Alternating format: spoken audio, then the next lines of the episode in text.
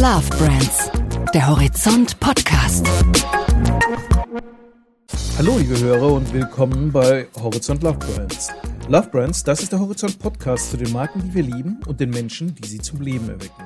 Mein Name ist Santiago Campillo Lundbeck.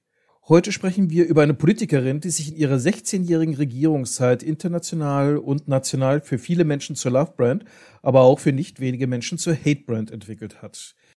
Die Ära Merkel geht zu Ende. Die Marke Merkel gibt aber noch eine ganze Menge Fragen auf. Und das war für uns der Grund, eine ganz besondere Folge quasi kurz vor dem Wahlwochenende dem Thema zu widmen. Die Marke Merkel, was bedeutet sie? Was sind die Lektionen, die wir daraus ziehen können? Was macht ihre Faszination aus? Ich habe dazu mit Jens Lönnecker gesprochen. Er ist Geschäftsführer und Gründer von Rheingold Salon und damit einer der profiliertesten Experten, wenn es um die tiefenpsychologische Motivation der deutschen Verbraucher geht. Es ist ein kritisches Gespräch geworden zum Stand der deutschen Politik, zur Qualität der Kandidaten, aber es ist auch ein sehr spannendes Gespräch geworden mit Blick auf die Marke. Für Jens Lönnecker ist Merkel trotz aller möglichen Kritikpunkte im Detail ganz klar das Nike unter den deutschen Politikermarken. Und Lönnecker sieht auch einige sehr klare Lektionen, was deutsche Marken von Merkel in ihrer Haltungskommunikation lernen können. Und jetzt kann ich euch nur noch viel Spaß bei dem Gespräch wünschen.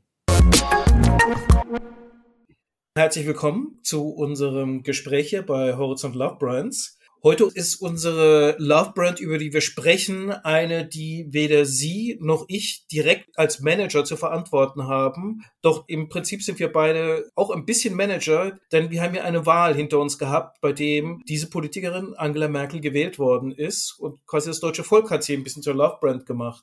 Jetzt haben wir eine Bundestagswahl, wo ein Nachfolger gewählt wird. Merken wir denn eigentlich im Augenblick, dass hier eine Ära zu Ende geht, die durch eine bestimmte Marke von Politik geprägt worden ist? Auf jeden Fall. Das ist das, was äh, wir hier in unseren Befragungen feststellen, dass ein tiefer Respekt ist vor den Leistungen, vor der Zeit von äh, Angela Merkel. Das ist aber gepaart mit dem Wunsch, dass es jetzt auch mal anders werden sollte. Also es ist tatsächlich eine Zeit, wo gesagt wurde, ja, das, das hat sie die meisten sagen das zumindest doch mehr oder weniger cool gemacht. Respekt vor dem, auch das Ansehen, das sie in der Welt hat. Aber sehr, sehr viele sagen, jetzt ist es aber doch an der Zeit, Dinge zu verändern, die mit Merkel wahrscheinlich so nicht verändert werden. Und es sind neue Herausforderungen, wo das Gefühl besteht, es sollte jetzt eine andere Marke entwickelt werden, die uns nach vorne führt. Merkel hat ja durchaus ein paar so ikonische Momente, die ja eine Marke erinnern. Zum Beispiel die berühmte Merkel-Raute, das ist schon fast ein Markenlogo. Und doch war ja der Anfang von Angela Merkel als Politikerin sehr, sehr emotionsbefreit. Sie ist ja quasi im Schatten, sogar im tiefsten Schatten von Helmut Kohl, überhaupt in die Nähe der Macht gerückt. Und man hat sich damals so ein bisschen gefragt, kann das jemals eine Politikerin sein, die in irgendeiner Form ein eigenes Profil kriegt? Also das ist so ein gutes Beispiel für äh, langsamen Markenaufbau, könnte man sagen. Also da ist jetzt nicht so ein Hotshot, der sozusagen heute um die Ecke kommt und morgen kennen ihn alle, sondern hier ist sozusagen über lange Zeit substanziell eine Marke aufgebaut worden. Und es war aber so, wenn man jetzt zumindest im Nachhinein ist man ja immer schlauer oder so da guckt, gab es viele Anzeichen, wo man sagen, die, die Sterne stehen schon ganz gut für eine solche Marke Merkel. Denn lassen Sie uns in Erinnerung rufen, die Teilung Deutschlands äh, war erst seit einigen Jahren aufgehoben. Sie kam aus Ostdeutschland. Es ging darum, eben auch ein Deutschland wieder zu vereinen. Und es war so, dass man das Gefühl hatte, naja, hier die Zeit von Politikern, die so ein bisschen von oben herab, männlich geprägt, nach Gutsherrenart, volkstribunmäßig wie vielleicht Gerhard Schröder, in Deutschland an der Spitze, das ist vielleicht so ein bisschen vorbei. Und so etwas Versöhnliches, etwas zusammenbringen und dann in einer ruhigen, sachlichen Art zu versuchen, die Dinge nach vorne zu bringen, auf Werte zu achten. Dafür stand eigentlich die Marke Merkel oder steht sie nach wie vor. Und ich glaube, das, was sozusagen auf der emotionalen Seite das Ganze mal geprägt hat, das ist ja immer so belächelt und halb ernst, halb scherzhaft gemacht, dieses Mutti-mäßige, was hier immer attestiert wird, die ist eben eine gute Mutter in ihrem eigenen Selbstverständnis gewesen und hat versucht, hier so Deutschland so ein bisschen zu hegen und zu pflegen. Ob sie sich dabei immer an allen Ecken besonders gut entwickelt hat, das ist eine andere Frage. Ist es tatsächlich das reale Bild, was sie auch von sich selbst haben würde, oder ist es nicht letztlich auch eine Projektion der Öffentlichkeit? Angela Merkel ist ja zuerst einmal Wissenschaftlerin gewesen, und zwar jetzt aus dem naturwissenschaftlichen Bereich, also jemand, der, sagen wir mal, den nüchternen, den intellektuellen Fakten verpflichtet ist. Und das hat man ja jetzt nicht zuletzt in der Corona-Krise sehr stark gesehen, dass sie Bundespolitik sehr, sehr genau auf die Wissenschaft geschaut hat. Gleichzeitig aber eben dieses ja, öffentliche Image von Mutti Merkel. Inwieweit ist das etwas, was sie tatsächlich ausgestrahlt oder aktiv befeuert hat in der Art und Weise, wie sie jetzt auf die Öffentlichkeit zugegangen ist? Oder inwieweit ist es etwas, was man bei einer weiblichen Spitzenkraft bei einer Politikerin in Führungsposition ihr angehängt hat, um zu erklären, warum sie da oben ist?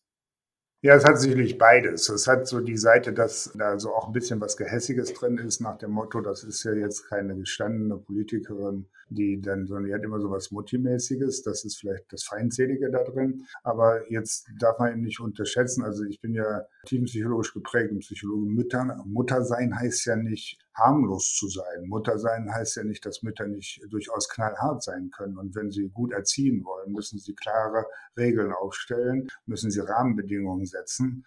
Und in diesem Sinne hat sie das ja überall getan. Sie war eine knallharte Machtpolitikerin, wenn sie das Gefühl hatte, hier waren Leute, die versuchten, ihr den Platz streitig zu machen oder ihr Schwierigkeiten zu bereiten, dann hat sie die auch abgesägt und hat sie in ihre Grenzen verwiesen. Also das ist ja auch ein Teil des Mütterlichen.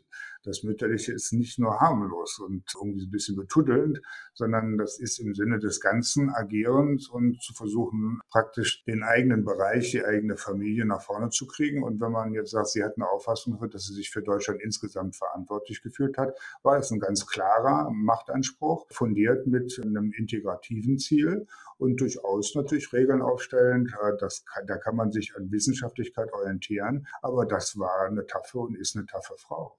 Was ja auch aufgefallen ist, ist, dass jetzt in der Ära Merkel das Spitzenpersonal in der Politik auch deutlich weiblicher geworden ist. Eines der besten Beispiele, Ursula von der Leyen, die ja zum einen eine sehr prominente Karriere erstmal in der deutschen Politik gemacht hat, jetzt in der EU an der Spitze steht. Andere Kandidatinnen, jetzt aktuell Julia Klöckner, ja nicht immer in einem allerlobenswertesten Licht der Öffentlichkeit, aber nichtsdestotrotz auch eine Konstante in der Politik. Ist es etwas, was mit Merkel an der Spitze zu tun hat, dass die Politik insgesamt weiblicher geworden ist, oder ist es einfach ein Zeichen der Zeit, dass eine Kanzlerin möglich geworden ist und dass mehr Spitzenpolitikerinnen möglich geworden sind?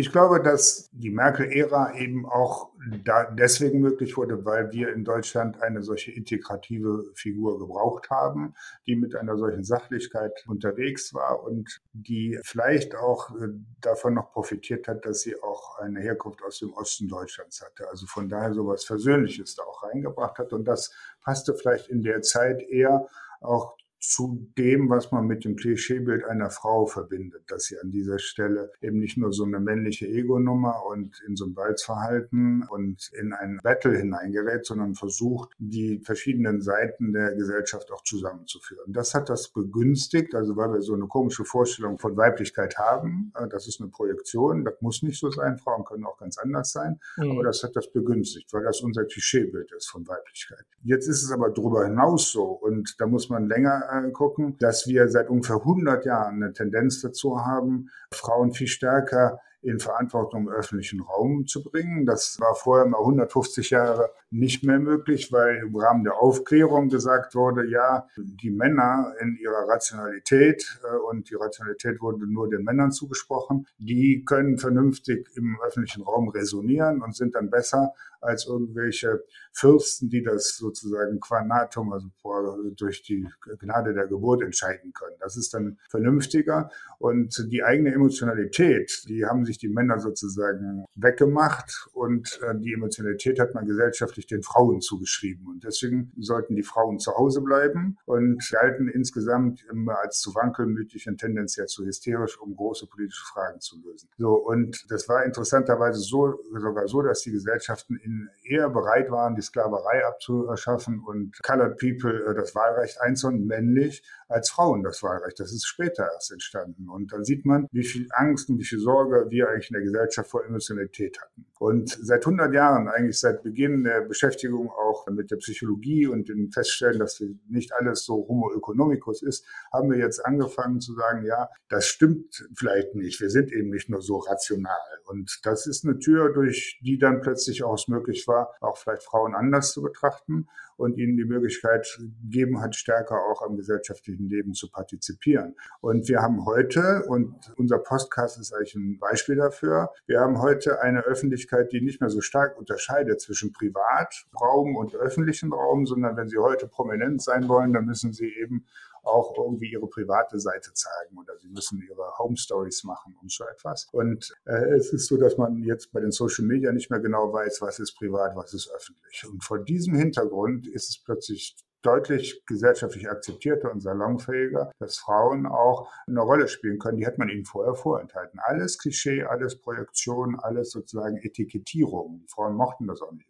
So, und von da ist jetzt die Zeit gekommen und Merkel war natürlich im Grunde dann Zugpferd, weil sie da die Chance ergriffen hat und gezeigt hat, dass sie es gut kann. Jetzt ist aber der Raum da und das merkt man in allen Ecken und Enden, dass die Frauen dann zu Recht sagen, was sollen wir da eigentlich immer in der Ecke der emotionalen hysterischen, sondern wir können viele Dinge genauso gut oder vielleicht alles genauso. Das ist eine Frage, lass uns die Kompetenzen zusammenschmeißen, auch die Kompetenzen der Geschlechter. Und in dem Sinne ist es natürlich ganz spannend, dass beispielsweise die Grünen jetzt in ihrer Kampagne sehr stark eigentlich eher mit einem Mann und einer Frau unterwegs sind. Auch wenn Frau Baerbock formell natürlich die Kanzlerkandidatin ist, ist es doch so, dass man da Mann und Frau sieht und vielleicht das ja auch eine Form von Zukunft. Bevor wir jetzt mal auf die Persönlichkeiten kommen, die quasi die Nachfolger antreten wollen für Angela Merkel, Vielleicht noch eine Frage, ein bisschen mit Blick nach außen. Was da auffällt, ist ja, dass der Nimbus von Angela Merkel international ja nochmal deutlich größer ist. Sie wird ja so ein bisschen wahrgenommen als eine Verkörperung von einer Politikidee, die pragmatisch zu Werke geht, die versucht, Konsens zu schaffen, zu verhandeln und jetzt nicht sehr laut auftritt. Inwieweit ist denn vor dieser Perspektive Angela Merkel auch so ein bisschen eine Verkörperung von Deutschland Deutschland als Marke? Also was ihr gelungen ist von dem, was wir in den Befragungen so sehen, auch wenn wir international unterwegs ist, dass hier eine Seite von Deutschland nach vorne gerückt wird, die die Leute so erstmal in der Intensität nicht erwartet haben. Also diese ruhige, sachliche, vermittelnde Art und Weise mit einer hohen Kompetenz ausgestattet, das ist etwas, wo, wo es ihr gelungen ist, Deutschland mit einer hohen Wertschätzung auszustatten. Und die wird ihr, da haben Sie vollkommen recht, auch als Person entgegengebracht. Das war vorher nicht immer so. Und das war vorher so, dass Menschen vielleicht wie Adenauer sehr stark für eine Ausrichtung Deutschland auf den Westbezug waren. Wir hatten die Pendants dann auf der anderen Seite im Osten Deutschlands mit Honecker und Co. Und wir hatten vielleicht Leute wie Willy Brandt, die da für eine Versöhnung gestanden haben und darüber aber eine Polarisierung der Gesellschaft in Westdeutschland beispielsweise als Folge hatten und die handeln musste. Und wir hatten Leute, die eher, sagen wir, immer mit sehr dezidierten geteilten Meinung und bis zu Gerhard Schröder, der jetzt gesagt hat, ja, nee, wir werden uns an diesem Irakkrieg nicht beteiligen und das aber in einer sehr profilierten Art und Weise getan und wenig integrativ vielleicht getan hat. Und da war plötzlich das, was man vielleicht von so einer Mittelmacht, wie das so schön heißt, wie Deutschland erwartet, was Versöhnliches, was Abwägendes, nicht zu laut, auch Leute verletzend unterwegs zu sein, vielleicht Kränkungen wegzustecken. Und das ist vielleicht etwas, was sie sehr, sehr auszeichnet, dass sie nicht so schnell gekränkt ist und beleidigt nach außen hin zumindestens und dann direkt zurück äh, austeilt oder so. Man denke nur an die Art und Weise, wie sie von Seehofer auf dem CSU-Parteitag behandelt wurde, wo sie da minutenlang neben ihm am Pult wie eine Schülerin stehen musste und er sie praktisch da öffentlich in den Bildern desavouiert hat. Das hat sie alles weggesteckt und ausgesessen, was man hier ausmacht. Und das zeigt vielleicht jemanden aus, der dann auch in einer längerfristigen Perspektive denkt und dann auch Erfolg hat damit. Aber das ist natürlich auch so ein bisschen eine Entwicklung gewesen, wo man sagt, da wird Politik über die Person erklärt und jetzt nicht so sehr über politische Positionen. Also es ist ja immer ein bisschen schwierig mhm. zu sagen, wofür steht denn Angela Merkel politisch definitiv? Wo ist, sind die Punkte, wo sie sagt, das würde ich auf gar keinen Fall machen und das sind die Themen, für die ich wirklich brenne. Da war ja immer so ein bisschen der Eindruck, wenn ein Thema in der breiteren Öffentlichkeit plötzlich konsensfähig wird, wird es auf mirakulöser Weise auch plötzlich zum CDU-Thema, plötzlich zum Regierungsthema und wird dann plötzlich ganz, ganz schnell umsetzbar. Wie das Thema gleichgeschlechtliche Ehe, was Jahrzehnte vorher ja wirklich nochmal so, so ein Reibungspunkt war, wo sich grundsätzliche Ideologien entzündet haben. Und dann hat man festgestellt, über Nacht ist es jetzt plötzlich Fakt geworden, ohne dass es da irgendwelche hitzigen Parteitage gegeben hätte. Das ist auf der einen Seite natürlich wieder so ein schönes Beispiel für pragmatische Politik. Auf der anderen Seite ist das Resultat, dass wir jetzt ja vielleicht auch in einer Situation sind, wo dann nicht nach einer neuen politischen Debatte gesucht wird, über Inhalte diskutiert wird, sondern jetzt im Bundestagswahlkampf es ganz, ganz stark darum geht, welche Person kann Angela Merkel ersetzen.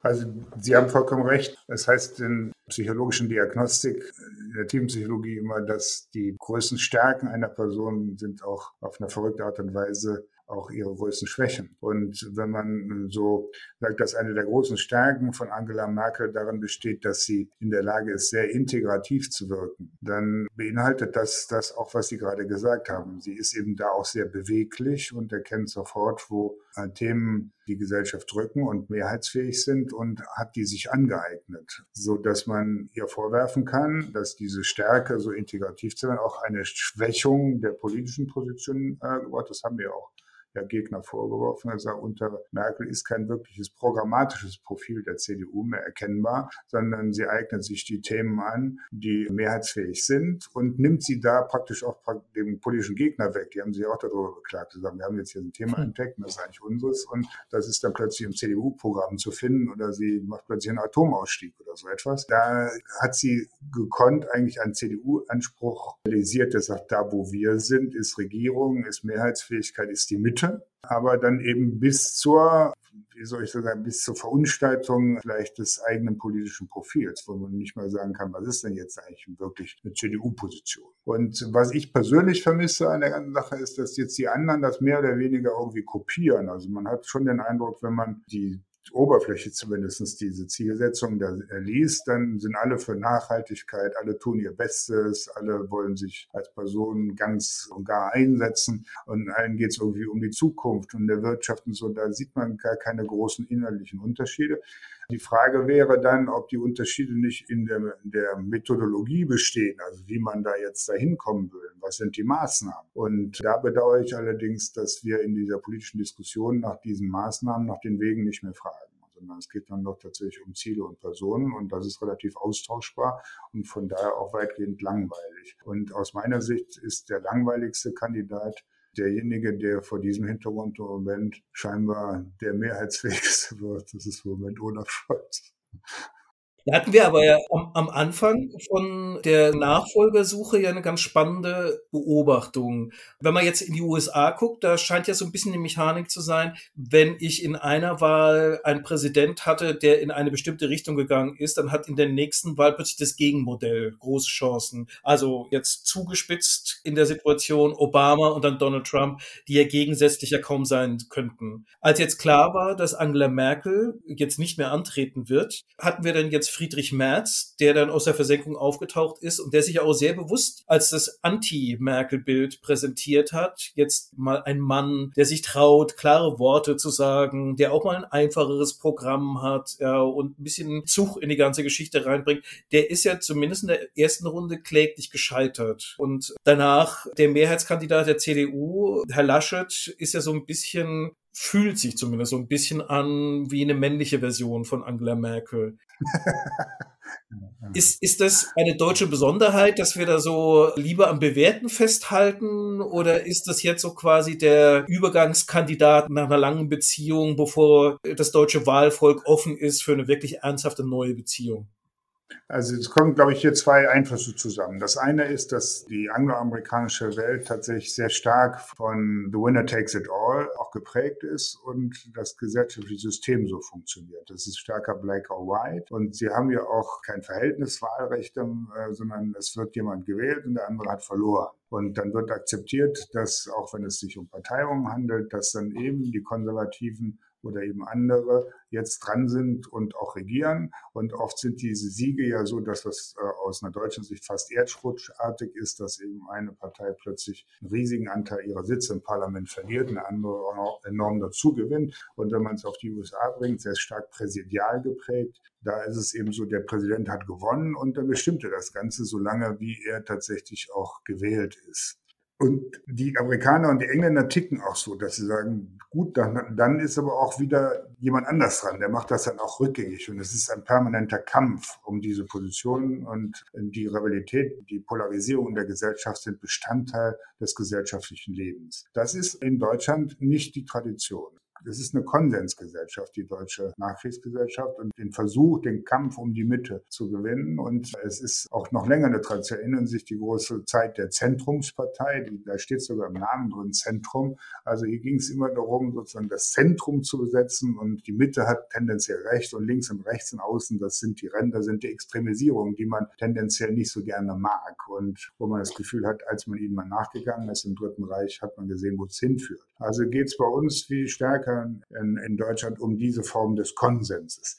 Und das, des Weiteren ist es aber so, dass wir auch zugleich eine Fragestellung haben im Moment, die die Gesellschaft sehr stark bewegt. Wo wollen wir denn jetzt hin? Wir merken, dass viele Dinge nicht mehr so funktionieren. Wir haben die Klimadebatte, wir haben das jetzt an eigenen Flutschäden im Westen Deutschlands erlebt. Wir merken, dass wir vielleicht nicht mehr so einfach so weitermachen können und auch sehr grundsätzlich umstellen müssen. Wir haben riesige Probleme in der Infrastruktur. In den, wir merken, dass in dem Gesundheitswesen, in der, in der Bildung, wir im IT-Bereich stark hinterherhinken gegenüber anderen Ländern. Viele Sachen nicht so funktionieren. Also wir müssen sich grundsätzlich und strukturell ran. Und da ist eben die Frage, wollen wir das eher in einem großen Sprung machen und wir machen das jetzt mal mit einer Hauruck-Geschichte und verändern sehr massiv? Oder wollen wir sagen, ja, wir wollen was verändern, aber eigentlich insgeheim wollen wir es dann doch nicht? Das wäre eine sehr normale psychologische Reaktion. Man kennt das im Marketing, in der Markenführung unter dem Stichwort Mind-Behavior Gap. Wir sagen, wir wollen was verändern, wollen möglichst nachhaltig kaufen, wir wollen auch möglichst gute Menschen sein, kaufen dann aber doch den Billigstrom oder fliegen gerne etwas länger in den Urlaub.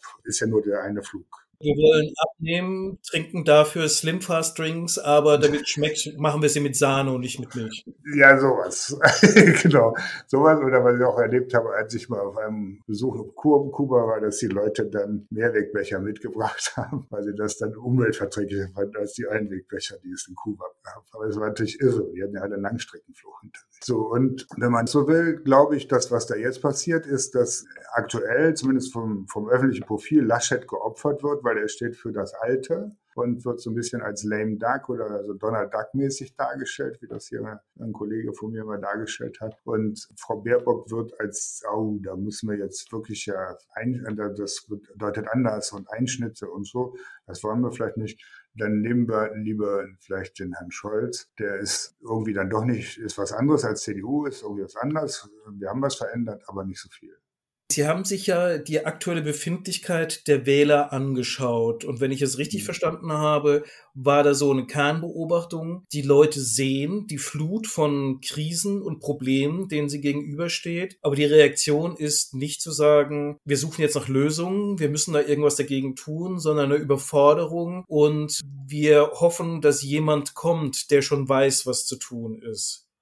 Das ist eine, eine Neigung, leider in Deutschland. Äh, das ist dann auch tatsächlich anders als in der angloamerikanischen Welt, wo viel stärker oft dann auch eine Eigenverantwortung gesehen wird für das, was man jetzt da machen möchte. Aber hier ist es so, dass man sagt, ja, hier Vater Staat muss gerade für solche grundsätzlichen Probleme äh, Lösungen anbieten. Und da wird eben geguckt, was da vorgeschlagen wird. Und äh, aus meiner Sicht, haben Sie vollkommen recht, ist da auch von Analysen zeigt sich da zu wenig Eigeninitiative. Und es wird auch im Grunde keine äh, besondere Kreativität bei den Lösungen entwickelt. Das ist eher so, dass man hat, wir haben jetzt Flut, jetzt müssen wir mehr Dämme bauen. Oder wir müssen eben gucken, dass so eine Flut dann keine Schäden verursacht. Aber es wird zu wenig darüber nachgedacht, wie kriegen wir erstmal grundsätzlich verhindert, dass es zu solchen Entwicklungen gibt und wie kriegen wir auch vielleicht sogar weltweit stärkeren Einfluss darauf und wo können wir Vorbild sein und solche Dinge, die stehen bei den Leuten überhaupt nicht im Vordergrund, sondern im Vordergrund steht erstmal das eigene Haus, das im Ahrtal steht, verständlicherweise und das muss jetzt irgendwie geschützt sein. Der Rest interessiert erstmal keinen so richtig. Das ist doch historisch gesehen eine ganz interessante Parallele. Wir sind quasi am Ende einer Ära mit einer starken Führungspersönlichkeit, die zumindest suggeriert hat, dass der Staat für alles eine Antwort hat. Jetzt im Augenblick erleben wir subjektiv einen Moment großen Chaos, der sich auch im Alltag sehr stark bemerkbar macht und haben die Sehnsucht, dass eine neue starke Persönlichkeit einfach dafür sorgen wird, dass wieder Ruhe und Ordnung herrscht. Hatten wir in Deutschland schon einmal in den 30er Jahren, wo das allerdings nur aus rein innenpolitische beschränkt war, dass irgendwie die Welt durcheinander war und die vermeintliche Lösung war, eine starke Führung zu haben. Haben wir so eine Art demokratische Variante von einem potenziellen Machtergreifungsmoment im Augenblick? Also es gibt aber noch nicht mehr, nicht in der großen Mehrheit, aber es gibt Impulse, die darauf hinauslaufen, in der Perspektive in Frage zu stellen, ob wir in dieser Art und Weise, dass wir uns darum streiten, welcher Weg ist der beste, auch gut weiterkommen. Also es gibt zum Beispiel Impulse, die sagen, wäre es denn nicht besser, wenn alle Parteien zusammen sich zusammentun und dann einem, einem großen gemeinsamen Kraftakt da versuchen, solche Themen anzugehen und gerade diese Klimafragen, Klimaschutz und so weiter nach vorne zu bringen. Das trifft auf viel Zustimmung, ist natürlich tendenziell, aber zugleich auch einerseits besonders plebiszitär und zugleich aber demokratiefeindlich, weil der Weg dorthin ja nicht mehr über einen Streiten um den besten Weg stattfindet, sondern indem man wieder sowas Konsensorales schafft und in, in, der, in der Tendenz aber eben die Debattenkultur dann vielleicht beendet. Und insofern äh, stimme ich Ihnen zu, ist in einem sozusagen im Keller des Vor- und Unbewussten ein, ein, Energievorrat da, der sich vielleicht sogar im Moment etwas, äh, etwas zunimmt und sagt, ja, gibt es vielleicht andere Wege als den, den wir bislang gehen, um besser mit diesen Krisen klarzukommen. Und das ist nicht immer nur demokratisch. Ein anderer Effekt dieser leicht eingeschläferten Debattenkultur, hat man zumindest den Eindruck, ist, dass die Debatte sich ins Irrationale und außerhalb der demokratischen Institutionen verlagert. Also dieses ganze Thema Querdenker, man kann ja ein bisschen die Vermutung haben, hätten wir jetzt wütendere oder engagiertere Oppositionsparteien, die offener in Konflikt zur Regierungskoalition wären, hätten wir möglicherweise weniger wütende Menschen auf den Straßen, die eine generelle Verschwörung gegen sich wittern. Ja, also ich glaube, dass da was dran ist. Ich glaube, dass eine stärkere Polarisierung in der Debattenkultur tatsächlich auch Kräfte in der Gesellschaft binden kann, die äh, tendenziell zerstörerisch für die Gesellschaft insgesamt wirken. Und ich glaube, dass ein großer Teil der Leute, die jetzt so äh, unter der Rubrik Querdenker, Aluhüte Hüte und so weiter da subsumiert werden, dass sie einfach grundsätzlich das Gefühl haben, dass sie mit ihren Anliegen in dieser Phalanx der Parteien, die alle irgendwie doch das Ähnliche wollen, wollen und in ähnlicher Art und Weise auftreten, dass sie sich da nicht mehr vertreten fühlen. Und das ist ehrlich gesagt psychologisch super interessant, weil sich das nicht mehr artikuliert in rationalen Formen sondern da ist einfach ein Unmut da, da ist eine Emotionalität da, die immer wieder neue Ausprägungsformen hat, aber das, da kannst du ja auch gar nicht mehr rational gegen argumentieren. Die, darum geht es gar nicht mehr. Da ist ein, ein Grundgefühl da, ich bin da nicht mehr mit dabei, ich fühle mich da nicht mehr vertreten, das ist nicht mehr meins. Und das ist gefährlich, weil wir da einen nennenswerten Anteil der Gesellschaft haben, die sozusagen für die normale Debattenkultur überhaupt nicht mehr erreichbar sind und wo wir tatsächlich andere Wege entwickeln müssen, um äh, da Zugang zu finden. Denn das hat am Ende wirklich äh, massiv negative Konsequenzen, wie wir zum Beispiel jetzt an dem Impfprogramm sehen. Diese Leute haben das Gefühl, wenn sie sich impfen, sind sie äh, Bestandteil dieses offiziellen Systems, das sie ablehnen. Also gehen sie nicht zum Impfen, was wiederum für die Gesamtgesellschaft ziemlich blöde Folgen hat, denn wir kriegen eben diesen Impfdurchsatz nicht hin und wir werden dadurch alle anfälliger für Infektionen. Also ist es wichtig, da Wege zu finden. Und da sehe ich im Moment niemanden, der das so wirklich gut betreibt und ist aber eine Aufgabe für die Zukunft. Da sind wir beim guten Stichwort. Die Zukunft bedeutet ja ein neuer Kanzlerkandidat. Der wird ja in wenigen Tagen gewählt werden. Kandidat, Kandidatin. Die Frage ist dann, eine Kandidatin sticht ja heraus, nicht zuletzt, weil es diejenige ist, gegen die dann auch teils sehr offen, speziell persönliche Kampagnen gefahren worden sind. Aber wäre eine Annalena Baerbock in dem Sinn nicht sozusagen eine heilsame Merkel-Nachfolgerin, weil mit einer grünen Kanzlerin ja quasi quasi garantiert wäre, dass wieder inhaltliche politische Debatten in Gang kommen würden, weil es größere Parteien gäbe, die sagen würden, das ist eine Position in der Radikalität, die können wir gar nicht so gehen. Und die Debatte würde sich wieder in die Politik hineinverlagern. Das ist ein schöner Gedanke, aber ich glaube, dass die Zeit erstmal noch nicht reif dafür ist. Das sieht man daran. Die meisten Leute haben, ist so meine Befürchtung und sozusagen, dass unsere Untersuchungen zumindest voraus haben, das Gefühl, dass sie sich doch noch mal eine Zeit lang irgendwie durchwursteln können und dass es nicht erforderlich ist, jetzt hier mal eine Zeit lang jemanden äh, an die Schalthebel der Macht zu lassen, der weniger integrativ, dafür mehr sozusagen an den erforderlichen grundsätzlichen Veränderungen und Sachentscheidungen ausgerichtet ist, an die Macht zu lassen. Also das sehe ich noch nicht. Der Gedanke ist naheliegend, aber glaube ich im Moment noch nicht mehrheitsfähig. Und ich glaube, dass die Grünen äh, sich keinen Gefallen damit getan haben, Frau Baerbock als Spitzenkandidatin, sondern ich glaube, sie hätten mehr Chancen gehabt mit Herrn Habeck, weil der integrativer wahrgenommen war aber aus verständlichen Gründen in der, in der Logik von Mann, Frau und so bei den Grünen sicherlich intern nicht durchsetzbar. Aber sie hätten unter Umständen genau die Wirkung haben können für die Gesellschaft, die Sie jetzt eben geschildert haben, mit einem Menschen, der integrativer wirkt. Und das ist dann, glaube ich, weniger eine Frage, das sehen wir ja auch an Merkel.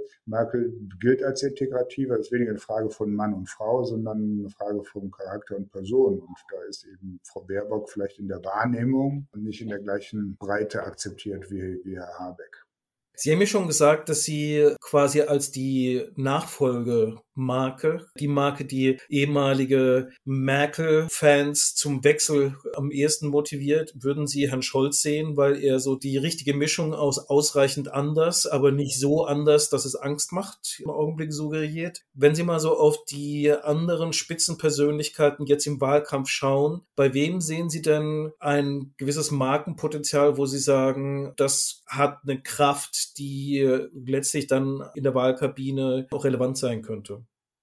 Jetzt bei der aktuellen Wahl oder bei der aktuellen Wahl, genau. Wenn man Marke so versteht, dass, dass es erstmal bedeutet, dass da ein bestimmtes Terrain äh, besetzt ist und für was stehe ich, dann, dann haben alle natürlich eine, haben bestimmte Qualitäten. Aber sie, sie haben noch nicht, sagen wir mal, die Strahlkraft, die in einer öffentlichen Welt, also wo Privates und Öffentliches zusammenkommt, wo sie so überstrahlen, dass sie eben als Person und als offizieller Vertreter, wo sich das sozusagen verschmilzt, zusammen so eine Magenstrahlkraft entwickelt. Und man muss also sagen, dass Armin Laschet zunehmendermaßen, wir hatten hier eine Veranstaltung mal von einem Kölner Presseclub, da ist von Kollegen Peter Metschik mal der Stichwort, deswegen habe ich es eben erwähnt, Donald Duck, dass er praktisch wie so ein Donald Duck wirkt, der immer wieder in irgendwelche Fettnäpfchen tritt und eigentlich immer gut meint. Äh, Sie müssen auch lachen, man hat das Gefühl, ja, das trifft irgendwas.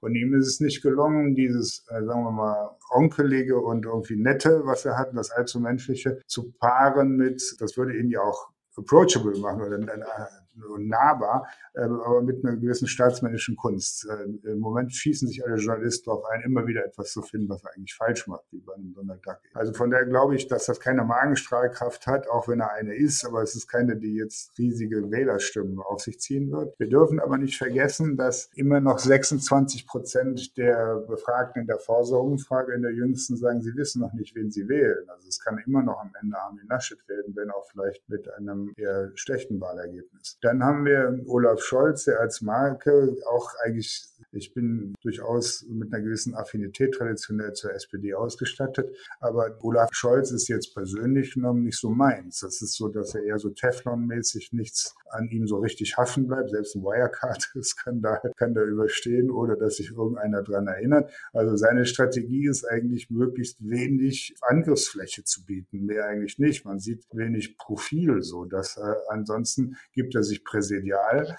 und das scheint auch im Moment ihm sehr viel Zulauf zu bringen in der Wahlkabine. Also eine Magenstrategie gesagt, ich bin im Zweifel jetzt nichts Besonderes, aber eben nicht so schlecht wie die anderen. Und das ist vielleicht, vielleicht nicht, weil die anderen haben irgendwelche Probleme. Das ist doch kommunikativ eher die Strategie zu sagen, kompetent aussehen und nichts tun, was das Gegenteil verraten könnte. Ja, das ist im Grunde so eine Strategie, wie das neulich jemand mir berichtet hat in der Schule, wo der wusste, ja, mein Lehrer hat den Eindruck, ich bin ziemlich cool in Chemie, obwohl ich eigentlich gar keine Ahnung hatte und sagte immer, bewältig doch mehr, dann kommst du sogar auf eine Eins. Aber ich habe weiter nichts gesagt, weil ich wusste, dann bleibe ich bei einer Zwei. ich hatte ja keine Ahnung. so, und so ähnlich kommt mir Olaf Scholz vor. Das ist diese Strategie, genau. Und da, und dann haben wir Frau Baerbock, die eben praktisch links überholt wird, wo man merkt, da ist ein gewisser Ehrgeiz, da was zu verändern. Und dann wird ja gesagt, ja, bevor du uns jetzt sozusagen hier so rumkommandierst und rumschlaumeierst, zeigen wir dir erstmal, wie viele Fehler du selber machst und wie viel an. Also die wird an der Stelle dann demontiert. Man schreibt ihr genüsslich unter die Nase, dass sie dann eben doch nicht so Musterschülerin ist. Weil es wird immer weiter mit dem Buch und was sie da und da mit, sind ja eigentlich Kleinigkeiten, die hätten andere, die man haben wollte, eigentlich mühelos überstehen können. Aber bei ihr wird das irgendwie immer weiter ein Malus und ist eher, eher eine Verschiebung psychologisch. Also man will im Grunde die Konsequenz, für die sie steht. Also wir haben keine tollen Marken und Frau Merkel war, Sie haben Sie darauf verwiesen, in den Anfangszeiten auch keine. Also wir sind in der Übergangszeit und das muss ich sehen, wer sich so langsam herausarbeitet. Und derjenige, der die Hoffnung hatte, der vielleicht das stärkste Magenpotenzial zu haben, hatte, das war irgendwie Herr Söder. Der ist es aus diesen parteipolitischen Backgrounds nicht geworden. Sie haben einen hier nicht genannt, der schon bei der letzten Bundestagswahl für seine Partei ja durchaus einige Prozentpunkte genau mit dieser Personalisierungsstrategie, mit dieser Markenstrategie mhm. geholt hat, Herr Lindner. Lindner, ja. Der ja in Werbekreisen seiner verantwortlichen Agentur einige Preise eingebracht hat, weil diese ganze auf die Person ausgerichtete, über sehr atmosphärische Fotos, ja profilierte Kampagne für die FDP damals gut funktioniert hat. Das kommt jetzt wieder. Ja. Jetzt rein von der Markenlehre her wäre das sozusagen eine Marke, die konsequent geführt ist und die vor allem langfristig konsequent besetzt worden ist, in ja. einer Phase, wo nach Personen gesucht wird, wäre das doch die ideale Situation, um eine sehr erfolgreiche Bundestagswahl zu haben. Ja, Sie kritisieren mich zu Recht dafür, dass ich äh, Herrn Lindner nicht erwähnt habe. Ich habe mich jetzt erstmal fachlich, könnte ich mich jetzt rausreden, damit darauf fokussiert, dass es um potenzielle Kanzlerkandidatinnen oder Kandidaten geht. Und dazu zählt vielleicht Herr Lindner nicht so sehr. Aber es ist auch tatsächlich so, dass ich Ihnen recht gebe. Es ist super gut, konsequent, markenorientiert geführt. Ich persönlich habe aber eine ich hasse das. Und von daher äh, ist es mir jetzt an der Stelle, ist auch vielleicht mein persönlicher Widerstand da auch im Background zu sehen. Also hier wird aus meiner Sicht hier ein Mensch gehypt und ist, man sieht ja auch nur noch Herrn Lindner praktisch und vereinzelt vielleicht mal den einen oder anderen FDP so ganz bescheiden irgendwo an so einer Laternenpfahl nochmal mit so einem Plakat. Aber ansonsten ist das so fokussiert auf so, ein, so eine Ego-Inszenierung von Herrn Lindner, dass mir dahinter der Gedanke verloren geht, dass es um eine Partei und eine Gemeinschaft handelt und dass er im Grunde ein gesamtes Publikum vertritt. Und das ist bei mir das kritische Potenzial in der Bewertung der Kampagne und das ist, glaube ich, auch zu Recht zu kritisieren. Aber Sie haben recht, insgesamt ist das super konsequent markenorientiert. Äh, Herr Lindner steht für die FDP, steht für ihre Positionen. Man kann ihn da aufs Schild heben und in dem Sinne ist er auch ein Symbol dafür. Und in dem Sinne wäre das dann auch nicht nur eine reine Ego-Nummer, sondern eher ein programmatischer Aspekt, dass ich jemanden, der als Person sowohl die Inhalte als auch den Art und Weise des Auftritts vertritt, möglichst prominent und möglichst gelungen inszeniere. Und die Themen sind typische FDP-Themen. Das ist sehr, sehr konsequent und ich glaube, dass die Kampagne Erfolg haben. Und ist es nicht letztlich in einem Umfeld, wenn wir jetzt bei der Markenterminologie sind, in einem Marktumfeld, nicht auch eine konsequente Strategie, wenn man sagt, die Zielgruppe, die ich erreichen will, schaut im Augenblick tatsächlich stark auf Personen und auch die Medien, die diesen Wahlkampf begleiten, definieren den Wahlkampf auch sehr stark über Personen. Also es ist ja nicht wahrnehmbar, dass in den Medien gerade große Debatten über die Inhalte der einzelnen Parteien geführt wird, sondern es wird dann nach den Zitierverfahren in dem Buch von Annalena Baerbock gefragt und ähnliche Dinge. Also sprich, in so einem Umfeld muss ich da als Anführungszeichen Marketingverantwortlicher der Partei nicht sagen, wir setzen auf die Person als Marke und damit sind wir als FDP ja sehr gut aufgestellt. Ja, leider haben Sie da völlig recht. Wir sind in dieser, in dieser neuen Ära der Öffentlichkeit in einem Zeitraum angelegt, wo Botschaften Stichwort Memes und anderes, also in winzigen sozusagen Zeitschnipseln über Videos oder Tonausschnitte verdichtet, werden die transportiert. Du hast wenig Raum, wenig Zeit, musst über irgendwie hochverdichtete und oft hochsymbolische Aussagen musst du das Land bewegen, wie es in so einer Oldschool-Manier jetzt gerade Gerhard Schröder mit seiner Currywurstnummer da gemacht hat, wo dann auch die Leute darauf reagieren, selbst Rügen, weil der dann plötzlich ein Currywurstprodukt bei VW anbietet und so. Also eigentlich, wo man sagt, was hat das jetzt eigentlich mit einer programmatisch-politischen Aussage zu tun? Aber das hat eine hohe Wirksamkeit und wirkt im Zweifel im öffentlichen Raum stärker als eine sachliche Auseinandersetzung mit den Themen. Der Horizont hat es ja versucht, dass äh, man tatsächlich sich mal dezidiert auseinandergesetzt hat, welche Positionen entwickeln eigentlich Parteien zu welchen Themen. Es gibt auch andere äh, Medien, die das versucht haben, aber man hat da den Eindruck, das ist so die letzte Schar der Aufrechten, die da noch eine sachliche Auseinandersetzung versuchen zu entwickeln.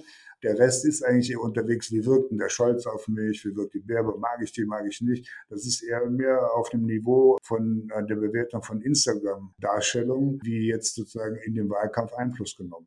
Und das ist traurig. Dahinter äh, bewegen sich natürlich durchaus größere Komplexe, aber es verdichtet sich da immer. So gesehen ist das konsequent, auf Personen zu setzen. Die Hoffnung ist, dass wir das mal wieder aufbrechen können. Es ist an der Zeit, sich wirklich stärker damit auseinanderzusetzen, wie wollen wir denn diese Ziele erreichen, mit welchen Maßnahmen und warum das uns darum auch ein bisschen ringen und kämpfen und öffentliche Diskussionen führen und nicht äh, darum, welches Kleid hat jetzt Frau Baerbock an oder guckt der Herr Scholz mal wieder ganz verschmitzt und macht darüber einen guten Eindruck. Das ist eigentlich lächerlich. Inwieweit ist das dann jetzt so ein Erbe, ein Nachwehen äh, der Ära Merkel, wo ich quasi diese Gleichung politische Persönlichkeit, Flexibilität der Inhalte ja sehr stark in Richtung der Persönlichkeit gedreht habe? Und inwieweit ist es tatsächlich eine langfristige Entwicklung in einer Medienära, wo es um die, um die Memes, um die starken Bilder, um die mediale, privat-öffentliche Persönlichkeit geht, die letztlich dann die Inhalte vermittelt? Also ich glaube, dass das schon lange vor Merkel angefangen hat. Also ich habe hier schon was Eltern, habe es noch live miterlebt, habe aber jetzt nochmal nachgesehen. Also schon mit Willy Brandt hat eigentlich damals einen Wahlkampf eingesetzt, der sehr, sehr personenbezogen war und wo die Person Willy Brandt sehr, sehr stark im Vordergrund gestellt wurde um jetzt auch mal SPD-Leute zu nennen, Gerhard Schröder, bei dem war es ja genauso. Wie war das Zitat nochmal? Gib mir äh, die Bild, die Glotze. Und, dann, und so hat er ja auch regiert. Er hat in erster Linie über die Medien die Sachen kundgetan und hat darüber seine Partei in Zugzwang gesetzt und äh, nicht umgekehrt agiert. Also von daher glaube ich, dass diese stark äh, an, an Bildern und Medienkultur und Memes orientierte Form Politik zu betreiben zunehmen wird. Trump hat das ja nochmal gesteigert in seinen Twitter-Geschichten und da hat er 144 Zeichen. Und wenn man es jetzt mal psychologisch betrachtet, ist das geradezu kongenial kunstvoll gewesen. Also wenn ihm ist es ja gelungen, über diese Twitter-Nachrichten auch all seine Gegner dazu bewe zu bewegen, diese Sachen immer weiter zu verbreiten. Also alle seine politischen Gegner in den Medien haben immer prompt auf Seite 1, wenn das so eine Zeitschrift, haben die immer abgedruckt. Das müssen sie erstmal hinkriegen, dass ihr Gegner all das verlautbart, was sie da in die Welt posaunen. Das ist dem gelungen. Und je kürzer, je verdichteter, je symbolischer, so mehr wird das politisch Einfluss nehmen und äh, die Personen werden zunehmend so aufgebaut, dass sie eben eigentlich für diese verdichtete Wahrnehmung eines grundsätzlichen Programms stehen. Und dahinter wird aber die sachliche Auseinandersetzung verloren gehen.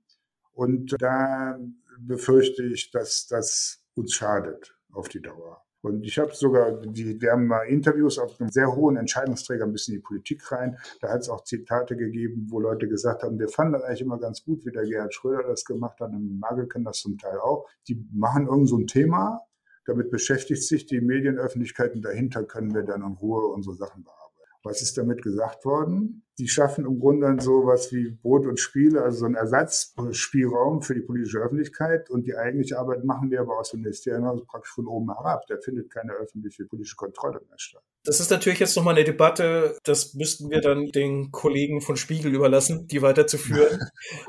wir sind ja nur ein kleines, bescheidenes Marketingblatt und deswegen würde ich zum Abschluss vielleicht nochmal einen Blick drauf werfen. Die Darf ich da trotzdem was einwenden? Diese, Sie sind ja in dem Marketingbereich und oder wir, ich bin ja Bestandteil dieser Szenerie, wir sind da ja, ja mittendrin. Also die Diskussionen, die jetzt drum geführt werden, zum Beispiel, welche Formen von Werbung sind möglich oder nicht, jetzt Foodwatch jetzt anstößt, die NGOs und äh, wo jetzt der Zentralrat hier der Werbeverantwortlichen, wie die jetzt darauf reagieren. Da sind wir in der politischen Debatte, wo es wirklich sinnvoll wäre, das jenseits von so Showkämpfen auch mal wieder substanziell werden zu lassen. Und wenn wir da diese sachliche Debattenkultur zu sehr hinten rüberfallen lassen und Leute dann nur im Hintergrund wirken lassen und nur die Schurke, dann droht uns da auch Ungemach. Also es wird dann einfach blöd.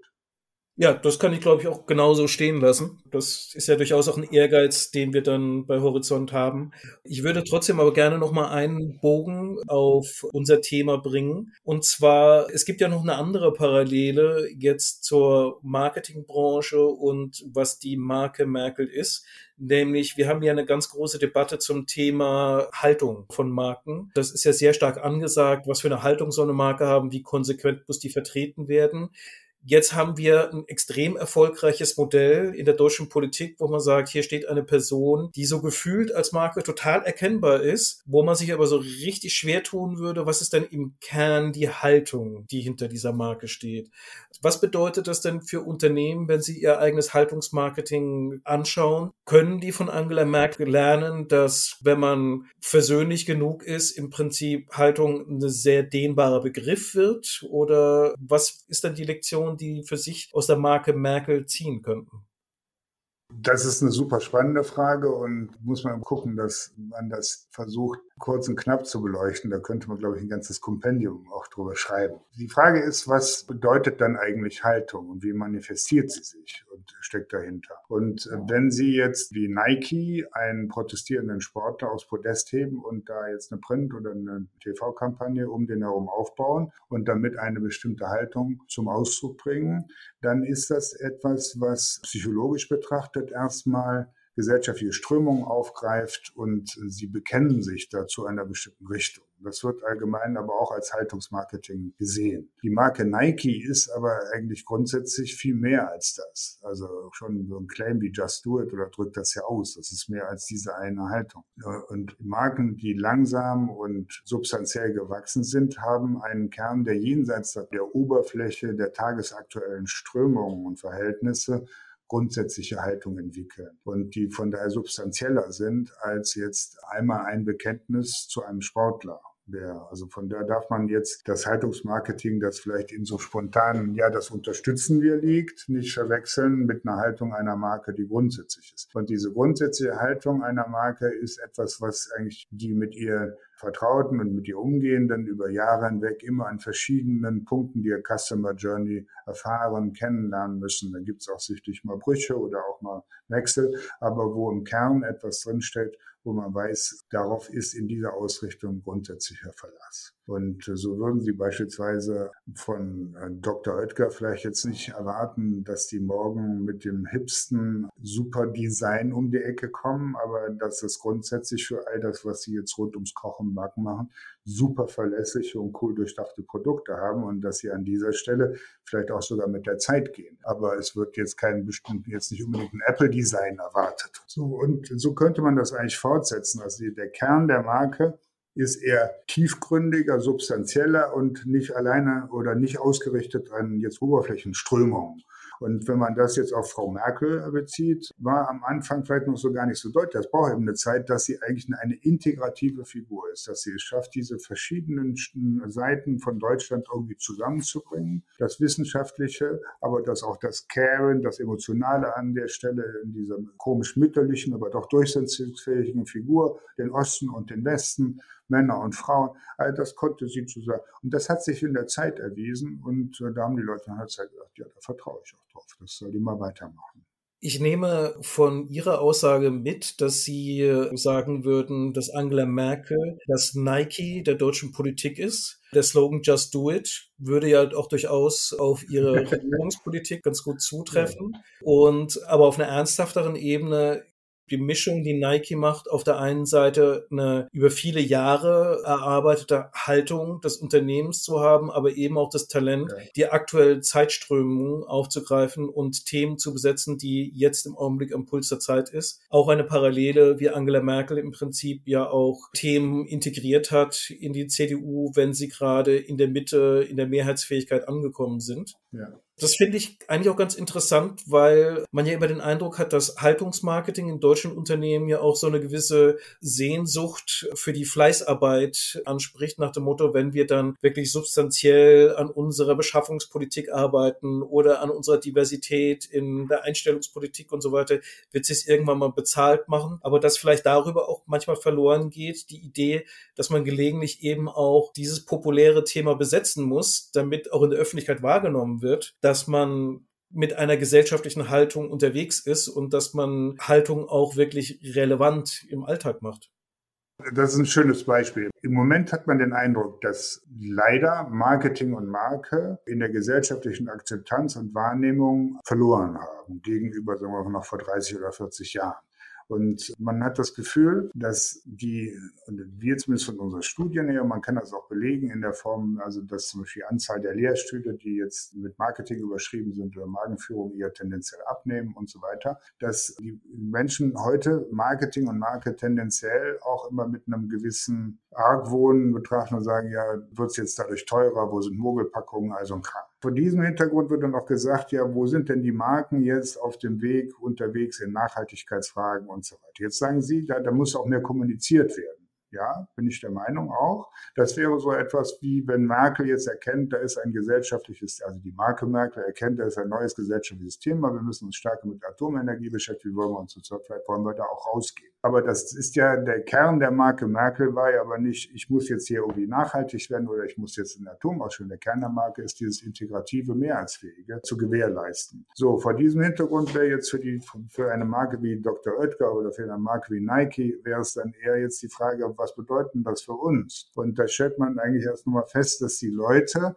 heute wollen, Stichwort mein Behavior Gap wieder, irgendwie wollen wir in Richtung von Nachhaltigkeit und Klimakatastrophe und Klimawandel wollen wir irgendwie bewältigen. Aber wir wissen noch gar nicht wie. Die Marken sollen uns das vormachen und wir wollen aber jetzt unser Verhalten nicht allzu sehr dabei ändern. Und deswegen verhalten wir uns weiterhin wie bisher, aber zeigt uns mal, wie es gehen sollte. Und jetzt ist aber die Frage, wie die Marken vor dem Hintergrund ihres ureigenen Markenprofils, insofern wäre das für mich die tiefergreifende Haltung, die Haltung einer Marke liegt nicht an der Oberfläche. Die muss in der Lage sein, Oberflächenströmungen aufzugreifen. Also wie das vor dem Hintergrund des Markenkerns ausgelegt wird. Wie ist der? Was bin ich da? Und wie kann ich jetzt anfangen, dieses Mind-Behavior-Gap zu lösen, zu bewerten? Welches Angebot mache ich da? Und da haben Sie vollkommen recht. Das muss ich dann kommunizieren. Aber es ist ein Austausch zwischen den neuen Forderungen. Da soll das Mind hin. Die Leute wollen Angebote haben für ihr Behavior. Und was kann ich vor dem Hintergrund meines Markenprofils machen? Das ist die Herausforderung. Und dann ist die Marke auch wieder aktuell. Und dann bin ich nicht in der Defensive und die Leute gucken nur darauf, ob ich irgendwelche Mogelpackungen mache, sondern ich biete proaktiv Lösungen an, auf die die warten. Also ich sehe schon, an der Marke Merkel werden wir uns noch eine ganze Zeit lang festbeißen und ich glaube auch das ein oder andere Spannende tatsächlich für die reale, nicht politische oder nur manchmal politische Marketingpraxis lernen können. Herr Lönnecker, herzlichen Dank, dass Sie sich so kurz vor der Wahl noch die Zeit genommen haben, mit uns darüber zu sprechen und mal sehen, ob wir dann in vier Jahren die nächste Vorsetzung mit einer vollkommen anderen Marke, heiße sie Laschet, heiße sie Baerbock oder heiße sie Scholz, dann äh, führen werden. Ja, würde ich mich freuen. Ja, vielen Dank Ihnen. Und das war es wieder bei Horizont Love Brands. Wenn es euch gefallen hat, abonniert uns auf eurer Podcast-Plattform. Wir freuen uns auch über jede positive Bewertung bei Apple iTunes. Und wenn ihr noch mehr über die Schnittmenge zwischen Marken und Politik hören wollt, dann kann ich euch unser Gespräch mit Reinhard Schneider, Inhaber von Werner und Merz, also der Macher der Marke Frosch, empfehlen, der sich sehr dafür engagiert, dass Wirtschaft an sich sauberer und nachhaltiger wird und wir haben auch mit dem Gründer der Marke Lemonade gesprochen. Paul Bethke findet sich in einem ganz spannenden Spannungsfeld zwischen Haltungsmarketing und den Sachzwängen von Lobbyarbeit rund um das Thema Zucker in Lebensmittel wieder. Auch da eine ganz spannende Geschichte, wie Marken und Politik sehr real aufeinandertreffen können. Und wir werden natürlich auch wieder eine reguläre Podcast-Folge haben. Nächsten Montag geht es schon weiter. Dieses Mal mit Lavazza, mit denen meine Kollegin Bettina Sonnenschein gesprochen hat. In diesem Sinne, wir freuen uns auf ein baldiges Wiederhören.